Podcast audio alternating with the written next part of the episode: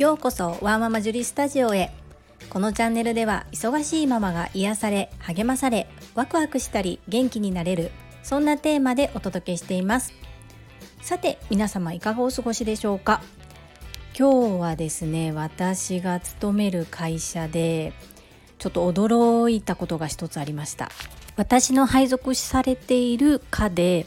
まあ、中心的に動いている男性がいるんですけれどもその男性が10月末をもって退職するという発表がありました。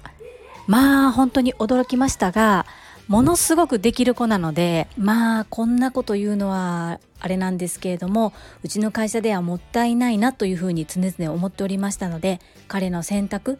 彼の選んだ道を応援したいなと思ったのと同時に自分も退職する時には惜しまれるような人材でありたいなというふうに思いました。それでは本題に入りたいと思います。本日は発達障害食事改善は何から始めたらいいの？の2回目の放送をいたします。前回の放送で約1年半ほど前にある本に出会ってその本に書かれていることでまあ衝撃を受けてまあ、概念は分かったんだけれども実際にどのように自分の生活に取り入れていったらいいのかっていうところを、まあ、迷ったり悩んだりしたというお話をさせていただきました。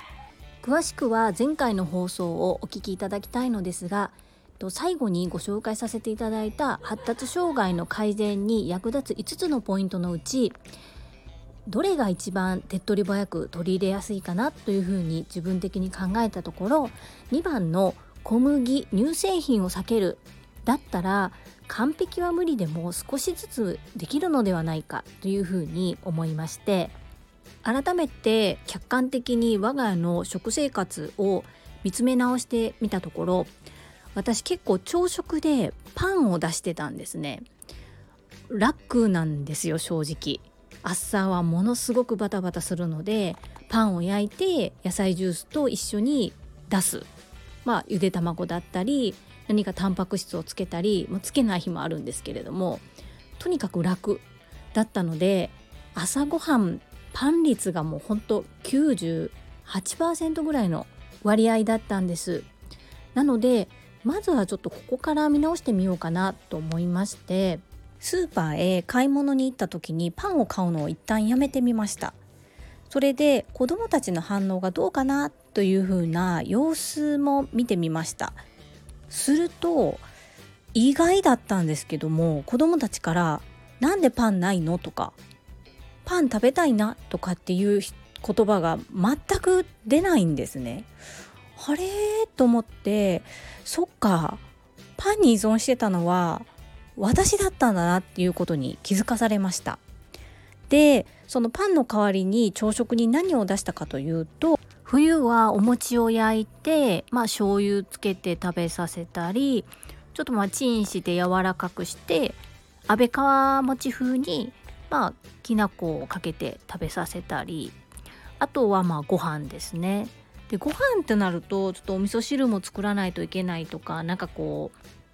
おかずどうしよう問題が発生してくるじゃないですか。まあ前日の夜ご飯のスライドとかでもいいんですけどもうち結構食べるのであんまり残らなかったりするんですよね。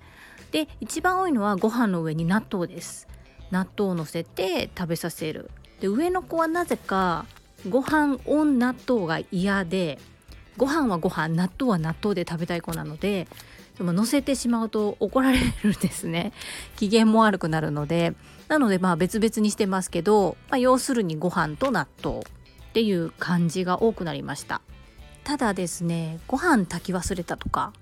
お餅ないやとかそんな時もあったりしますのでもう完全に朝ごはんにパンなしっていう状態ではなかったです最初は。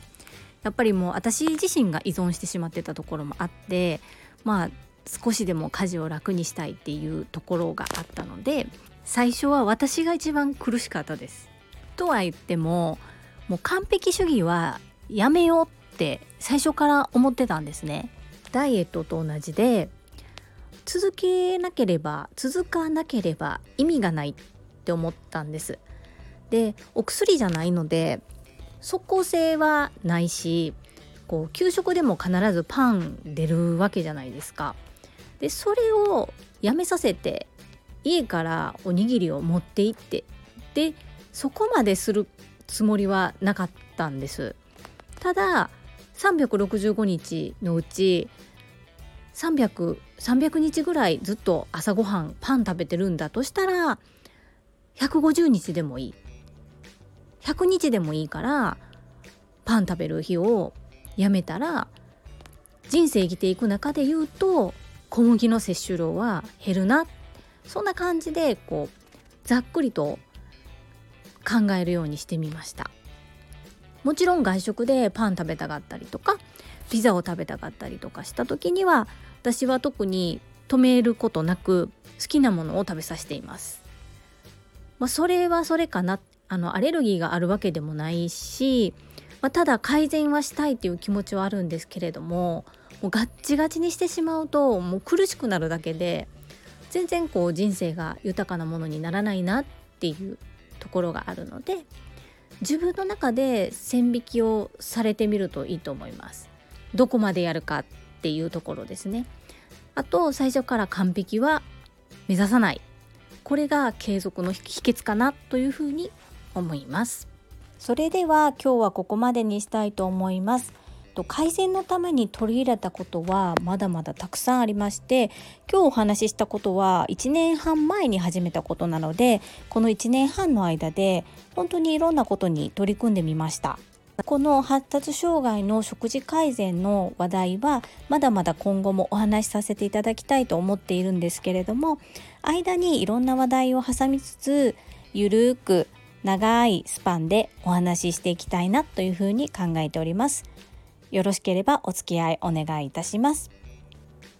ちょっと今日の放送は後ろで子供たちの笑い声がたくさん入ってしまったんですけれどもまあこれも一つの BGM だと思ってお聞きいただければ嬉しいなと思っております本日も最後までお聴きくださりありがとうございましたママの笑顔サポータージュリでした。